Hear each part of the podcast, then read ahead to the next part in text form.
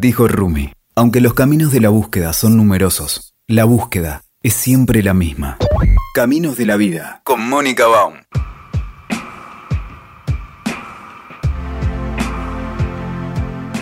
En este encuentro hoy de Caminos para el Desarrollo Personal, me encuentro con una persona que me llama mucho la atención de lo que habla. Ya van a ver de lo que se trata porque me topé casi accidentalmente con la danza primal, fue una experiencia personal increíble. Y yo digo, yo, no, yo tengo que entrevistar al creador de todo esto. Así que estoy hablando con Daniel Taropio, que es psicólogo, es argentino, también es magíster en desarrollo personal y social. Y no solamente la danza primal, que ahora fue adoptando otro nombre, me contaba recién, sino él tiene toda una, una teoría y una propuesta metodológica para trabajar. Así que bueno, Daniel, ¿cómo estás? Hola Mónica, gracias por la invitación. Muy bien, gracias a Dios. Qué bueno, bueno, bienvenido a este espacio y desde ya muchísimas gracias por, por haber accedido. A vos. Claro, esto de la pandemia nos tiene, nos da la ventaja de poder contactar. La gente no sabe que yo estoy en Buenos Aires y vos estás en Mendoza, por ejemplo como ahora estamos todos por internet, entonces nos da estos regalos de poder contactarnos con gente que, en la vida cotidiana por ahí sería más complicado, así que te agradezco mucho. Dale.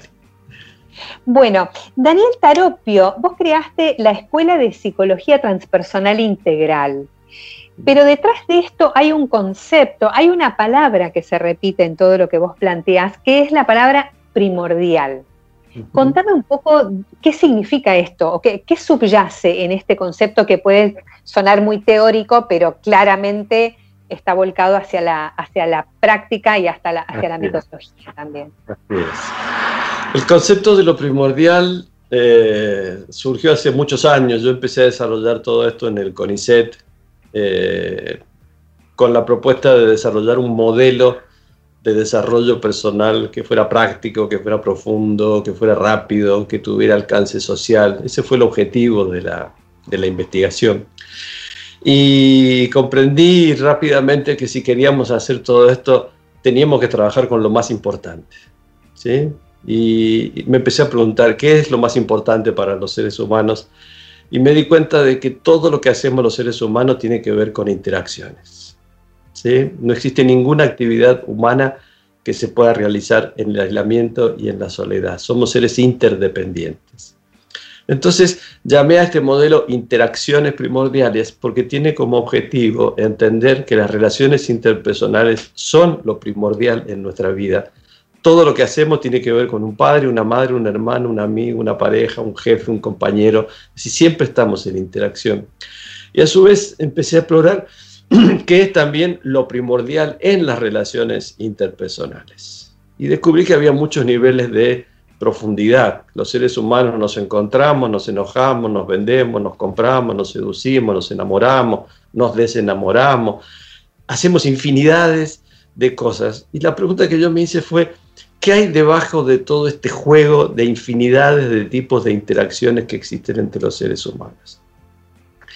Y como tenía que darle a esta investigación un sustrato científico. Empecé a investigar cómo fundamentar esto desde la física, desde la biología, desde la matemática, que era lo que en el CONICET me pedían para que esto fuera científicamente respetado. Y me di cuenta que la interacción era un fenómeno cósmico, no era solamente un fenómeno humano. Es decir, el universo es interactivo, todo en el universo es interacción. ¿sí? En la física, en la química, en todo vamos a encontrar interacciones. Pero hay algo particular y es que los seres humanos, por lo menos dentro del universo conocido, somos los únicos seres vivos que podemos ser conscientes de que estamos interactuando y de alguna manera somos la única especie dentro de lo que conocemos que le ha permitido al universo ser consciente de sí mismo. ¿Sí? Carl Sagan, somos polvo de estrellas que investiga las estrellas hemos podido regresar hasta el origen del universo, como se lo llama el Big Bang, y decir, venimos de ahí. Es decir, que todo lo que existe, vos, yo, las computadoras, las personas que nos vean y que nos escuchen, todos provenimos de ese origen que fue el Big Bang y del misterio que hay atrás, porque la ciencia no ha podido resolver todavía si el Big Bang fue una explosión, qué fue lo que explotó. Ese es el gran. Entonces, la idea es que mientras los seres humanos nos compramos, nos vendemos, nos peleamos, nos queremos, nos enojamos, vamos, venimos, nos encontramos o nos desencontramos, existe algo potencial en todo encuentro humano y es reconocer que somos universo buscándose a sí mismo. ¿Mm? El cerebro humano es el único órgano en el universo que le permite al universo explorarse a sí mismo, investigarse a sí mismo. Cuando un cerebro humano inventa un telescopio, está inventando una máquina para regresar al origen del tiempo. ¿Y qué pasa cuando dos seres humanos se dan cuenta que son el universo reconociéndose? Es decir, que son lo mismo con otro ropaje, son otra ola del mismo océano. Pasa que las relaciones adquieren un nivel sagrado más allá de lo que estemos haciendo accidentalmente. En este momento somos una periodista y un investigador que está siendo entrevistado. Pero esta relación esconde la posibilidad potencial de que nos demos cuenta de que somos lo mismo, jugando a las escondidas consigo mismo. ¿Sí? Entonces, interacciones primordiales es un modelo que procura llevar este nivel de conciencia práctica y empíricamente a las familias, a las empresas, a las instituciones, a las organizaciones, así que nos demos cuenta que mientras hacemos cualquier tipo de actividad hay algo sagrado potencialmente que se puede concientizar, que se puede realizar. Entonces, estos fueron los inicios con los que yo comencé a desarrollar este modelo hace más de 40 años eh, en la universidad y, amparado con, una beca que recibí del, del CONICET. Entonces, el gran desafío era ¿Cómo hacemos para que esto baje a la práctica? Para que las personas recuperen lo primordial. Porque somos una cultura que ha perdido lo primordial. Somos la primera cultura en la historia humana que no tiene registro de sus orígenes, que no tiene algún relato que le dé sentido. ¿sí? Hay alguna parte de la sociedad que todavía tiene un pensamiento mítico y que cree en leyendas y que se siente contenta con eso. Pero esta es la primera el, relato de, el relato bíblico eh, Por del inicio también es, tiene mucho de fantasioso. Estadísticamente hay un 40% de la población que se tranquiliza escuchando un relato de este tipo. Pero hay un porcentaje mucho más grande de la población que ya no le alcanzan los mitos y que lo que quiere es, hay gente que no quiere nada, hay un porcentaje que ni siquiera se pregunta todo esto, y hay una inmensa cantidad de gente que se empieza a preguntar, yo quiero tener esta experiencia, no quiero que me digan lo que dijo Buda o lo que dijo Jesús, yo quiero tener la experiencia de unidad que ellos tuvieron.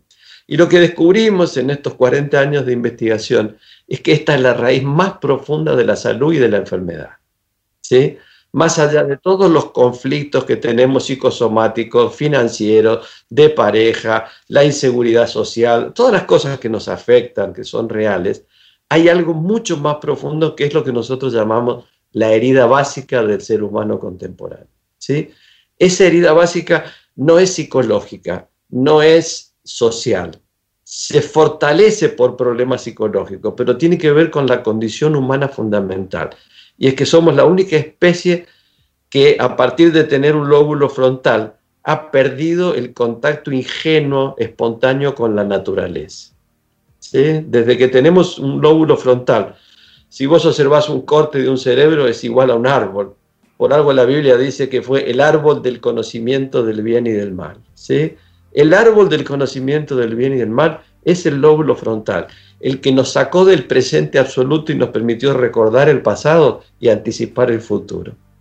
En ese momento nos convertimos en la especie biológicamente más exitosa, porque pudimos anticipar problemas pero también empezamos a volvernos neuróticos porque empezamos a vivir en función de problemas fantaseados o de situaciones pasadas que no hemos resuelto. Es decir, el lóbulo frontal nos sacó del paraíso terrenal en el que vive el animal o la planta, que es un paraíso inconsciente.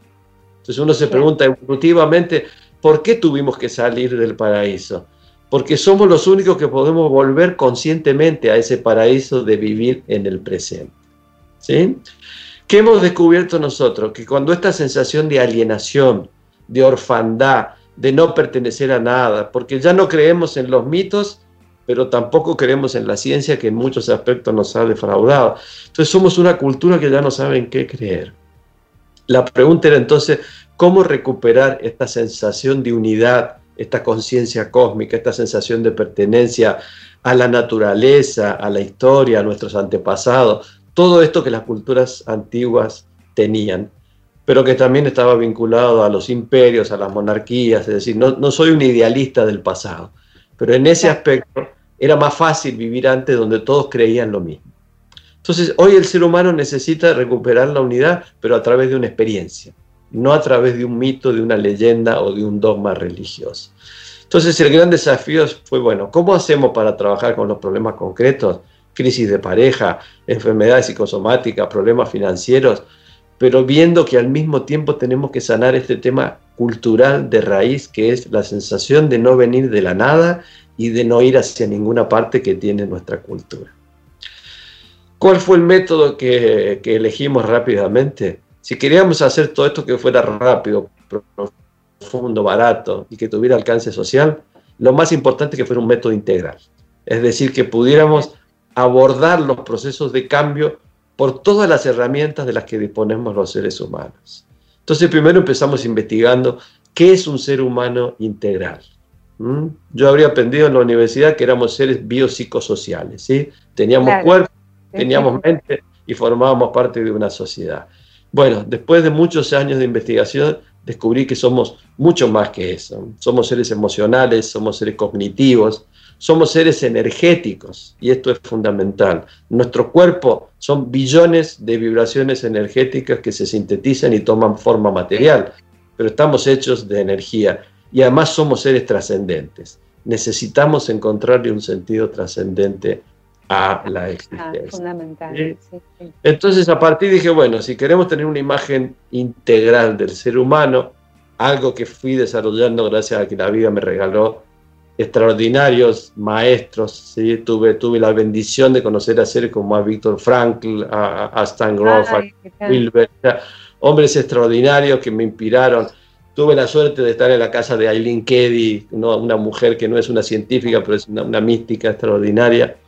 Bueno, todo eso me permitió decir, bueno, esto es un ser humano integral. Ahora, a esto le tenemos que responder con métodos integrales. ¿sí? Tal cual, porque, porque aparte... Sí. sí no, es que yo me imagino que, la gente que se acerca a, tu escuela o, digamos, a buscar... La gente en general sale a buscar ayuda o respuestas cuando mm. tiene alguna dificultad, cuando tiene algún problema son creo que los menos que dicen, bueno, a ver, tengo ganas de reflexionar sobre tal o cual cosa. Entonces, yo me imagino que la gente que se fue acercando es porque planteó necesidades concretas en su vida cotidiana, ¿no? En sus relaciones cotidianas. y esto fueron, eh, ustedes fueron respondiendo según los requerimientos o, o fue al revés, que ustedes plantearon como diferentes frentes y ahí la gente se fue acercando. ¿Cómo sería? Este movimiento? Miren, yo tuve la suerte de conocer desde muy joven a, Ken Wilber, ¿sí? Eh, que también era muy joven en aquellos, hace 40 años atrás éramos dos muchachos prácticamente, ¿no? Él ya había escrito obras extraordinarias porque empezó a escribir a los 23 años, yo escribí artículos nada más, pero el tema de lo, integral, gracias a Dios, lo, lo, percibí, lo intuí de inmediato, ¿no? Además yo había hecho desde chico yoga, había hecho tai chi, entonces tenía una concepción corporal, integral, energética del ser humano. Y lo que hice fue decir, bueno, a ver, ¿dónde están las mejores escuelas en el mundo que trabajan mejor lo lingüístico, que trabajan mejor lo corporal, que trabajan mejor lo energético? Entonces me dediqué un tiempo a viajar, estuve en Estados Unidos, en Gran Bretaña, y después, bueno, di la vuelta al mundo, desde Egipto, Grecia, pues yo he andado por todos lados y sigo, sigo viajando, sigo buscando me apasionan las culturas ancestrales, Isla de Pascua, las pirámides de México, Machu Picchu. O sea, a todos lados voy a beber cómo, cómo era ese saber ancestral que nosotros hemos, hemos perdido. ¿sí? Entonces, a partir de ahí dije, bueno, tengo que tener un método que responda a cada una de estas facetas del ser humano. Yo no puedo decir que el ser humano es integral y trabajar solo con el lenguaje, con la palabra, o trabajar solo con el cuerpo, como hacen otros. ¿sí? O trabajar solo la emoción. No, necesito trabajar integralmente. Y me di cuenta que un solo método no me iba a permitir esto.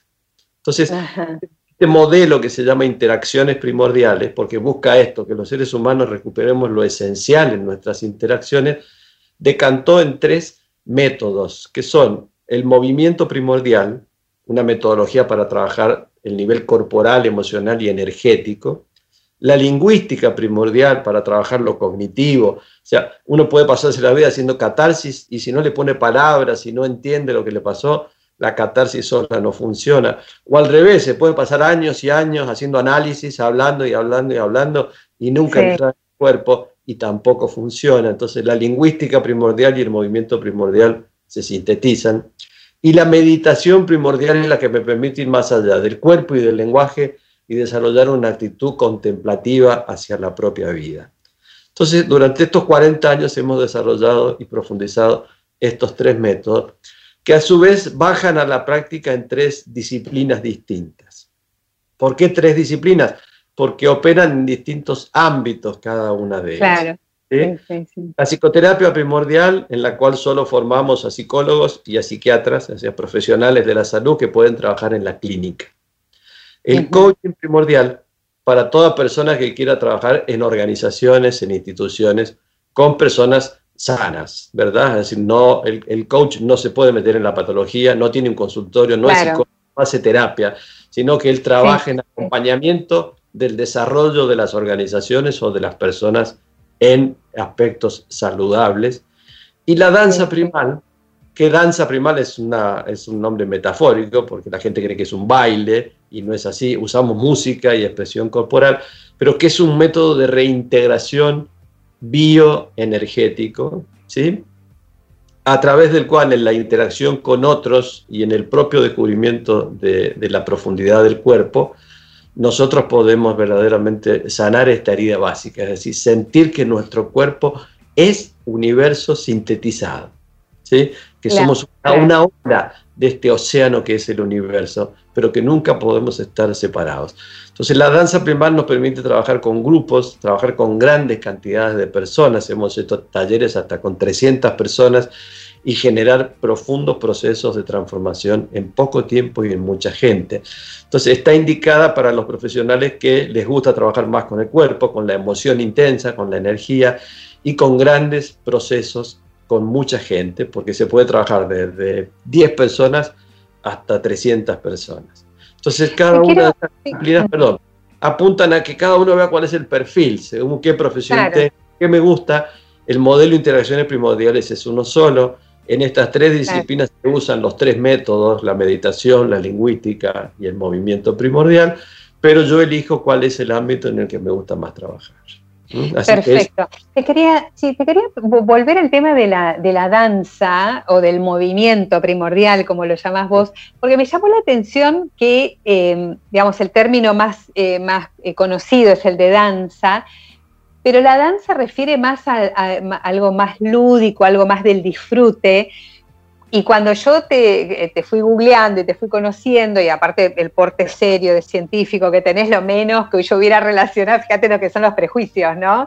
yo hubiera relacionado con la danza.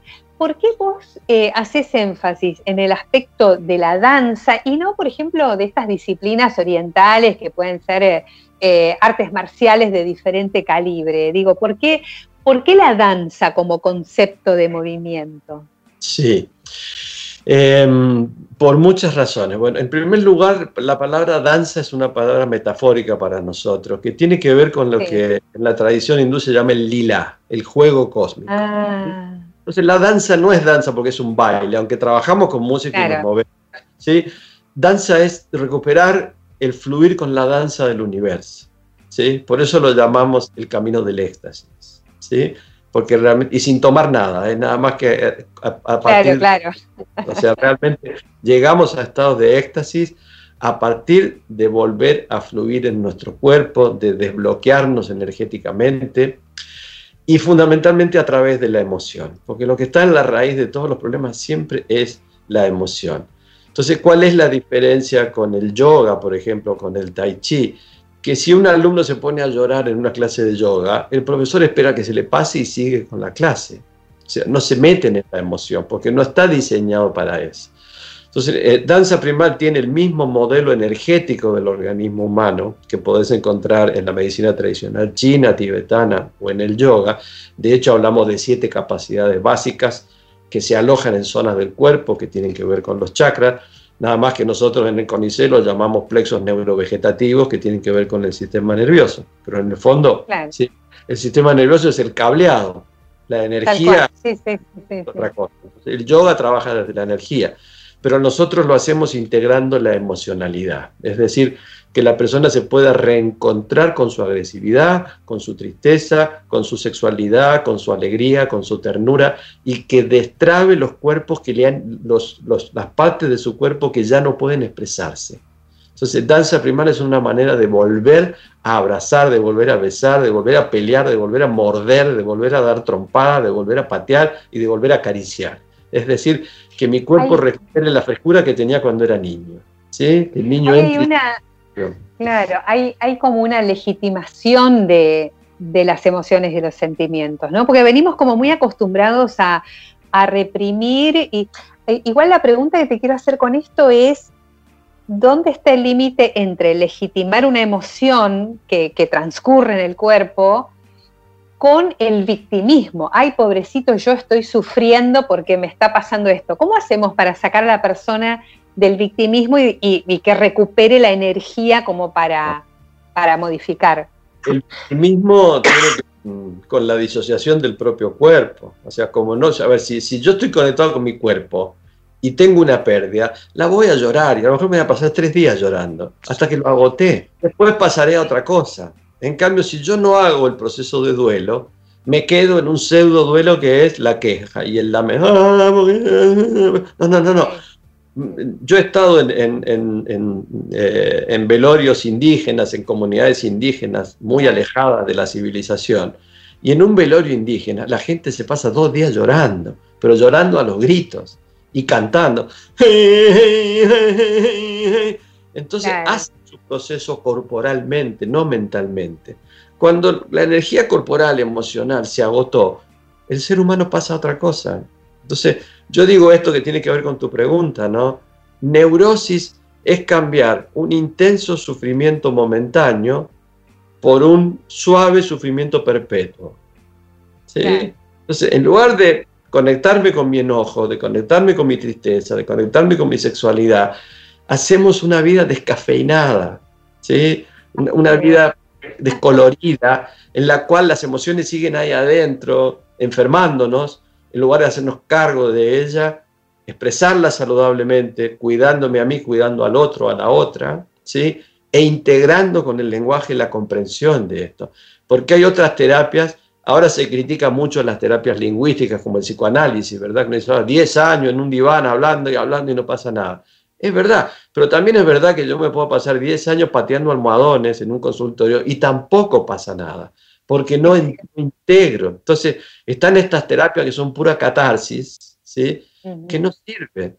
Por eso nosotros decimos, cuerpo, emoción, energía, entrar en el cuerpo, sacar el animal, la tigresa, el león que tengo adentro, sacar el monito juguetón, sacar el oso abrazador, o sea, eso es lo primordial, ¿sí? Vos sabés que yo acabo de tener a, mi séptima hija, ¿sí? Yo la tengo en brazos y la veo, veo cómo ella siente y vive y mama y se mueve y todo lo hace con todo el cuerpo, ¿verdad? Bueno, porque no está madura neurológicamente, pero digo, eso es lo primordial. Cuando está feliz, ríe, cuando tiene hambre, llora, hace lo que tiene que hacer en el instante presente. ¿sí? Pero cuando yo recupero eso en el cuerpo, también necesito el pensamiento, necesito comprender, necesito ponerle palabra. Entonces las terapias que son 100% corporales se quedan cortas en ese sentido. Y después necesito retirarme, tomar distancia de todo esto y tener una disciplina contemplativa que me permita decir, yo no soy mis emociones. Las emociones están en mí, pero yo puedo tomar distancia, puedo reflexionar, puedo tener una vida contemplativa también. Entonces, esto que hacemos nosotros es una especie de zen mezclado con, danzas tribales y, son danzas tribales que después tienen algo de psicoanálisis y de pensamiento y de lenguaje. Estamos todo el tiempo jugando con esto. Sí, te quería eh, llevar a, esta disciplina o a esta propuesta eh, que haces de la meditación? Porque al principio vos hablas de que lo primordial son las interacciones, sin embargo la meditación es una interacción a lo sumo con uno mismo, ¿no? O digamos, con, la, trascendencia, que no es poco, exacto, por eso, por eso quería, quería que, que, me hables un poco más de esto, o sea, porque también ustedes hablan de psicología transpersonal, o sea, hay una dimensión que trasciende lo puramente humano, o sea, no es suficiente el recogimiento, claramente, o la introspección, sino que ahí sería encontrar una dimensión trascendente. O, qué lugar ocupa esto? Contame un poco de, esto de la meditación. Vos me contabas que cuando empezaste a, seguirme, a explorar, habías leído de meditación orgánica, ¿sí? Bueno, claro. al comienzo esta meditación se llamaba orgánica.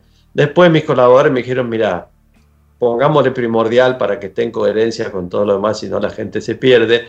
Y dije, bueno, accedí y le pusimos primordial. Pero ¿por qué se llamaba orgánica? Porque esta meditación no consiste en ningún tipo de viaje fuera del cuerpo, de cosa metafísica, astral, ni mucho menos. La meditación primordial es un método en el cual uno profundiza la percepción del propio cuerpo hasta tener plena conciencia del cuerpo físico. Cuando yo tengo plena conciencia del cuerpo físico, es decir, siento mi respiración, siento el latido de mi corazón, siento hasta el líquido linfático fluyendo dentro mío, entonces estoy en condiciones de acceder a mi cuerpo energético, que está acá adentro, no está afuera. Cuando yo empiezo a sentir que en realidad no soy solo materia, sino que soy vibración, así que todos mis huesos, mis músculos, mis órganos son partículas subatómicas que vibran, empiezo a acceder no a la imaginación, sino a la percepción vivencial de mi cuerpo energético. ¿Mm? Cuando yo continúo avanzando y realmente me resulta sencillo sentir los flujos de energía en mi cuerpo, empiezo a observar que no soy solo energía como un volcán, sino que soy una energía organizada, una energía que sigue incluso patrones matemáticos, geométricos. Entonces uno empieza a decir, ¿qué es esto que me habita, que sabe absorber el oxígeno del ambiente? ¿Vos sabés cómo se hace para absorber oxígeno del ambiente? ¿Alguna vez lo intentaste? ¿Sabés cómo hacer para que la media luna que comiste esta mañana se convierta en pensamiento? ¿Sabes cuánto tenés que liberar de minerales en algunas de tus células para mantener la homeostasis de tu cuerpo? ¿Sabes cómo se construye un niño? Sabemos el trámite, ¿sí? Yo soy un experto, ¿verdad? Pero también, ya creo. Con, siete hijos conozco el trámite, pero si vos me decís fabricar un bebé, ni yo ni ningún laboratorio de los más avanzados de China, de Estados Unidos o de Rusia pueden construir un niño. Entonces, cuando uno profundiza, dice, ah, soy un cuerpo físico del cual estoy disociado. Entonces, primero entro al cuerpo, lo siento, respiro en el presente. Después me doy cuenta que soy energía. Y después me doy cuenta que me habita una inteligencia, una sabiduría que no soy yo, porque yo no tengo la menor idea de cómo mantenerme vivo. No lo sé. De hecho, puedo tener un aneurisma en el minuto siguiente y se acabó todo el cuerpo es un misterio, pero un misterio sabio. Cuando yo tomo contento con eso que me habita, que no soy yo, que es una sabiduría ancestral, me doy cuenta que mi ego, que mi personalidad son apenas los gerentes momentáneos de esta versión del universo que es mi cuerpo. Pero que en lo profundo yo soy eso que me habita. y cuando me doy cuenta que soy eso que me habita, y que eso que me habita tiene 13 mil millones de años de antigüedad, por lo menos, seguramente ya estaba antes del Big Bang, y me doy cuenta que eso también es lo que habita en ti, y es lo que habita en los animales, y es lo que habita en mi perro que está ahí en la puerta pidiéndome entrar, y es lo que habita en esta planta, entonces me doy cuenta que en lo más profundo yo no soy Daniel Taropio, yo soy eso que tiene forma de Daniel Taropio o de Planta o de Mónica o de cualquiera de las personas que nos están escuchando. En ese momento accedí a la conciencia cósmica, sin ninguna creencia, sin mitos, sin leyendas, sin dogmas, no tengo que creer en nada, es una experiencia. Nadie me puede negar que tengo un cuerpo físico. Nadie me puede negar que mi cuerpo físico es energía cuántica en movimiento. Y nadie me puede negar que yo no lo manejo. Por lo tanto, hay algo en mí que sabe lo que yo no sé. Eso en mí que sabe lo que yo no sé, eso es lo sagrado. ¿Lo quiero llamar Dios? Llámalo Dios. Te iba, a preguntar eso, sí, porque sí, estamos en una sociedad, claro, estamos en una sociedad donde lo religioso o la dimensión espiritual, al menos de la persona, todavía está muy presente y en un sentido muy de un Dios afuera de uno, hay que decirlo. O sea, e, estamos muy acostumbrados a, pedir ayuda a, un Dios que puede, puede ser bastante disfuncional de a ratos porque o castiga o te da o, cuando se le antoja, o sea, según ese concepto. Entonces es como que reconciliarse con una dimensión espiritual eh, de otro tipo sería. Es así, pero es interesante preguntar, ¿de dónde salió esto que Dios está en, en otro lado? O sea, si vos lees las escrituras de todas las tradiciones místicas, contemplativas, de cualquier religión, la cábala en el judaísmo, el sufismo dentro del islam, las tradiciones contemplativas cristianas, las tradiciones esenciales budistas, taoístas, todas te dicen, Sócrates, que lo tengo por ahí arriba, me lo traje de Grecia, todos te decían lo mismo, conócete a ti mismo y conocerás el universo. Todas las tradiciones dicen que Dios está dentro de nosotros. Pero ¿sabes cuál es el problema? Que si está dentro tuyo, y entonces no tengo más negocio. ¿Cómo te voy a vender lo que está dentro tuyo? Entonces necesitamos proyectarlo afuera para que haya un pontífice. Pontífice viene de papa, ¿verdad? Alguien que de puente con aquel. Pero el mismo papa actual nos dice, no me necesitan a mí, no necesitan un puente, si Dios está dentro de ustedes. Tal cual, tal es cual, maravilloso. Es tan simple esto, tan simple que la conciencia de unidad es nuestro estado natural, que uno, no lo puede creer. Claro, sí, es cierto, sí, sí.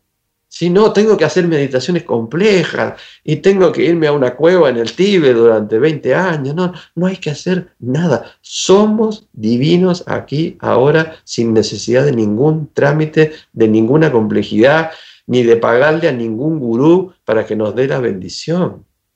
Es Lo que pasa es que estas, estas tradiciones eh, religiosas, que no espirituales, sino religiosas, también se han ocupado por, por instalarnos una creencia de no merecimiento, y que para, mí va muy relacionado con esto de sentirse realmente, está bien, somos hijos de Dios, pero por algún motivo no soy tan Dios como mi padre, porque... pero bueno, Daniel, yo quisiera, porque puedes creer que hace más de media hora que estamos hablando. ¿En serio? Eh, Increíble, bellísimo. Quisiera, para, que también nos cuentes eh, la propuesta educativa que tenés con la escuela y todo eso, pero quisiera llevarte al ámbito más concreto y para las personas sanas, como dijiste vos, que yo pongo un poco en duda, es esto del coaching. Digo, eh, ¿cómo, ¿cómo trabajar o cómo, en el caso de la persona que se va a formar como coach con ustedes, pero cómo llevar todos estos conceptos que son tan profundos y tan trascendentes al hacer cotidiano. O sea, llámese una organización, llámese mi propio desarrollo profesional o laboral. ¿Cómo se aterriza todo esto? Bueno, te imaginas que después de 40 años trabajando hemos recibido esa pregunta permanentemente de parte de, nuestros alumnos, ¿sí? Y estas metodologías, este, a su vez, tienen técnicas. ¿No es cierto? La, danza primal cuenta con más de 700 ejercicios interactivos, ¿sí?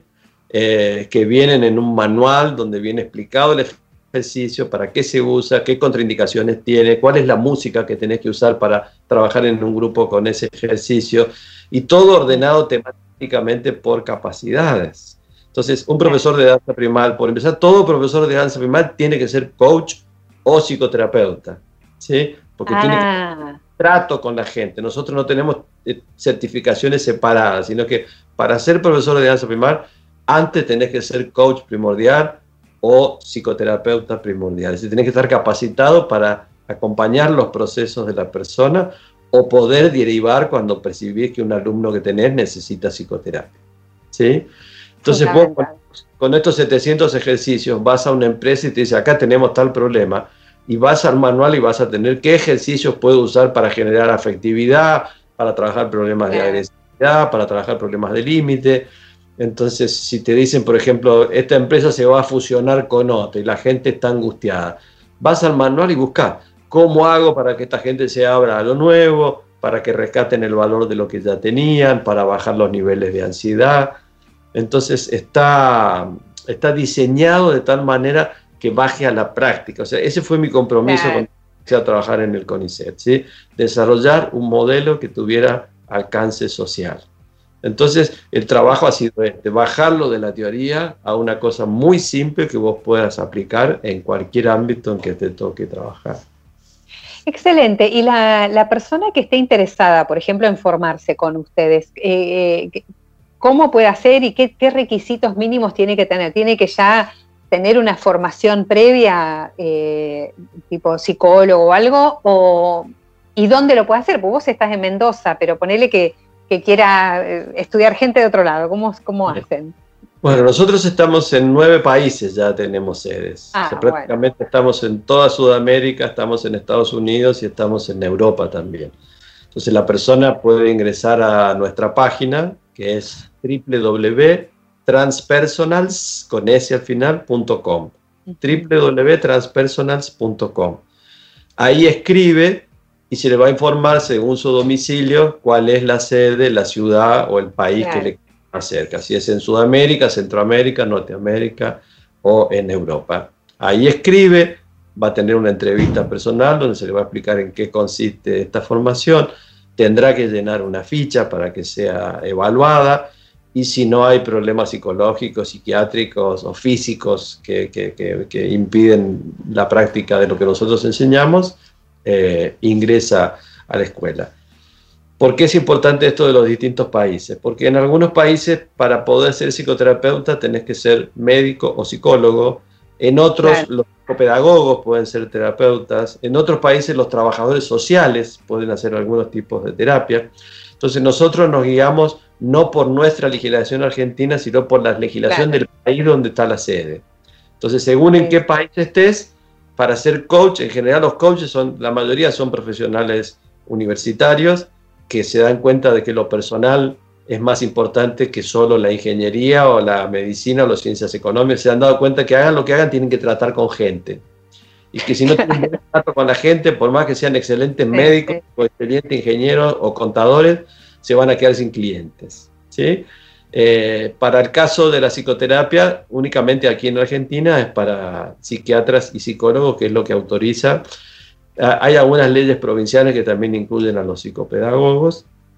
Y para ser profesor de danza primal, también tener formación mínimo secundaria y formarse primero como coach con nosotros. O sea, danza primal es el último nivel de la, de la formación. Excelente. Sí, Daniel, quisiera... Eh, sí, sí, termina, termina. Que la danza primal es como eh, nuestro mayor tesoro, ¿no? Es la disciplina que más amamos porque es la más profunda, la más intensa, la más divertida. O sea, los talleres de danza primal son una fiesta. Aunque se llora bien y se hacen berrinches, pero en general es lo que la gente más quiere en la escuela. Entonces es la certificación que damos última y es la, la, única que se completa en un curso especial que damos acá en Mendoza. ¿sí? Ah, perfecto. Entonces, la gente de todo el mundo viene una vez por lo menos en la vida acá en Mendoza a la Meca. Buenísimo. claro, buenísimo porque de paso promueves el turismo, el turismo mendocino. De hecho, hacemos una, hacemos una actividad que es en la alta montaña, vamos con todo un grupo a la alta montaña. Ahí en un lugar muy hermoso, a tres mil y tantos metros, hacemos un mandala gigantesco en plena montaña, con piedras, con plantas, con flores sobrevuelan cóndores, a veces hay guanacos, es decir, es una experiencia bien bonita, así que venir acá a Mendoza tiene su, encanto especial también. Tal cual, tal cual. Daniel, quisiera, eh, ya para cerrar, eh, eh, lo que se me ocurre imaginar es, ¿qué le podrías vos transmitir a la gente en este contexto especial de, la pandemia, en, Argentina estamos todavía en cuarentena y va para un rato todavía. Digo, hay, hay un, un, ambiente, hay una, un, estado de ánimo personal y social muy particular que creo que no hemos vivido hasta el momento. eh, tanto en nuestros países como en los que ya están en otra etapa superando el cuadro, ¿no? Pero, eh, ¿qué le dirías vos a, a, o, cómo ves vos este estado? Que, quisiera como que, nos dejes un pensamiento sobre esta situación en particular. Mm, sí.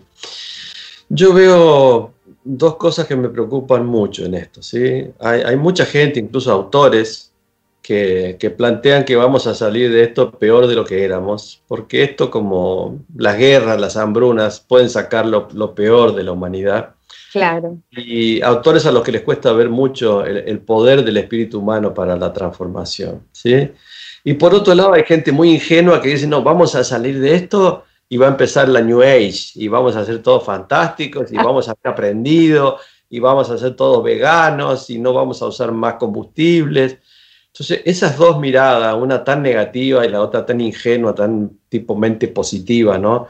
A mí me parecen bastante peligrosas, porque creo que tenemos tantas posibilidades de salir de esto mucho peor como mucho mejor.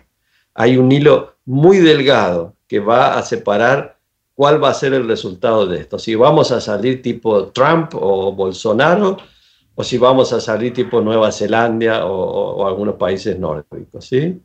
Entonces, creo que la, gran invitación en este momento es a decir, bueno, si están tan parejas las fuerzas, si hay tantas posibilidades de caer en el abismo o de generar un cambio radical en la conciencia humana, entonces, ¿de qué depende que nos vayamos para un lado al otro? Y depende de vos, depende de mí, depende de cada uno.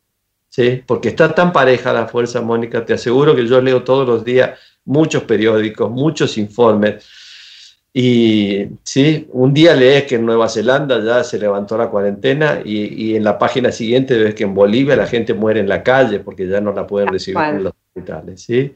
Y en países donde yo visito, países que quiero entrañablemente, la gente se ha llegado a morir en las calles porque los hospitales estaban colapsados. Entonces, si la cosa está tan pareja, uno se tiene que preguntar, ¿qué puedo hacer yo para inclinar la balanza? Porque a lo mejor mi peso sea el que va a mover la balanza para este lado. Entonces creo que esta es una enorme oportunidad para invitar a la gente al desarrollo personal. ¿sí? Ahora que no podemos salir, que no hay diversiones afuera, trabajemos con nosotros mismos, hagamos esta hermosa aventura que es conocernos a nosotros mismos, saber que cualquiera sea el nombre que le podamos poner acá adentro, hay algo que no soy yo y que también soy yo, pero que me trasciende, que es transpersonal. Lo transpersonal no está allá afuera, lejos, no, está acá. El cielo está acá. Entonces, saber que tengo la oportunidad vivencial, experimental, de sanar la herida básica, la ruptura con la naturaleza, la ruptura con los demás, de vivir enojado con todo el mundo, de estar peleado con el gobierno, con el vecino, por favor, puedo salir de ese infierno, porque la gente no se va al infierno cuando muere, vive en el infierno ahora. Podemos irnos al cielo ahora si sanamos esto. Y es posible, y no tengo que creer en nada, no me hace falta dogma ni gurúes. Es una experiencia que está al alcance de toda persona que dice, en la meditación primordial, hay un libro que está por salir ahora dentro de poquito donde explico todo esto. En tres minutos puedes hacer una meditación primordial. No te hace falta ni siquiera media hora. Tres minutos para cerrar los ojos y contactar con esto que te habita, que no tenés que creer en nada, solo darte cuenta que sos habitado por algo que es sagrado y mucho más sabio que la inteligencia que uno puede desarrollar en 20, 40 o 50 años de vida. ¿Mm? Excelente, qué hermoso cierre. Bueno, Daniel, en realidad lo que hiciste fue recomendarle a toda la gente que nos está escuchando que mire y escuche las otras entrevistas que hice. el desarrollo personal, el camino para el desarrollo personal, como dice Rumi, una frase que, es la que inspira todo el trabajo que hago yo, eh, Rumi dijo, mm, eh, los caminos son muchos, pero la búsqueda es siempre la misma.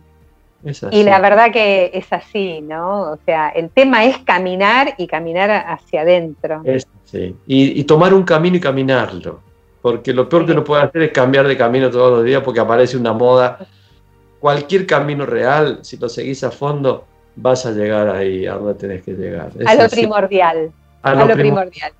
Es así. Fantástico. Muchísimas gracias, Daniel. Fue un placer, la verdad. Igualmente, un abrazo grande y cariño a toda la gente que te escucha y te felicito por esta propuesta vos sabés que Buenos Aires es un lugar pródigo, así, en gente que trabaja mucho y bien. Así que creo que cualquiera de tus invitados seguramente tiene mucho para, entregarle a la gente. Hasta siempre. Bueno, ¿Eh? Eh, bienvenido y muchas gracias por este tiempo. Chao, hasta luego. Chao, chao.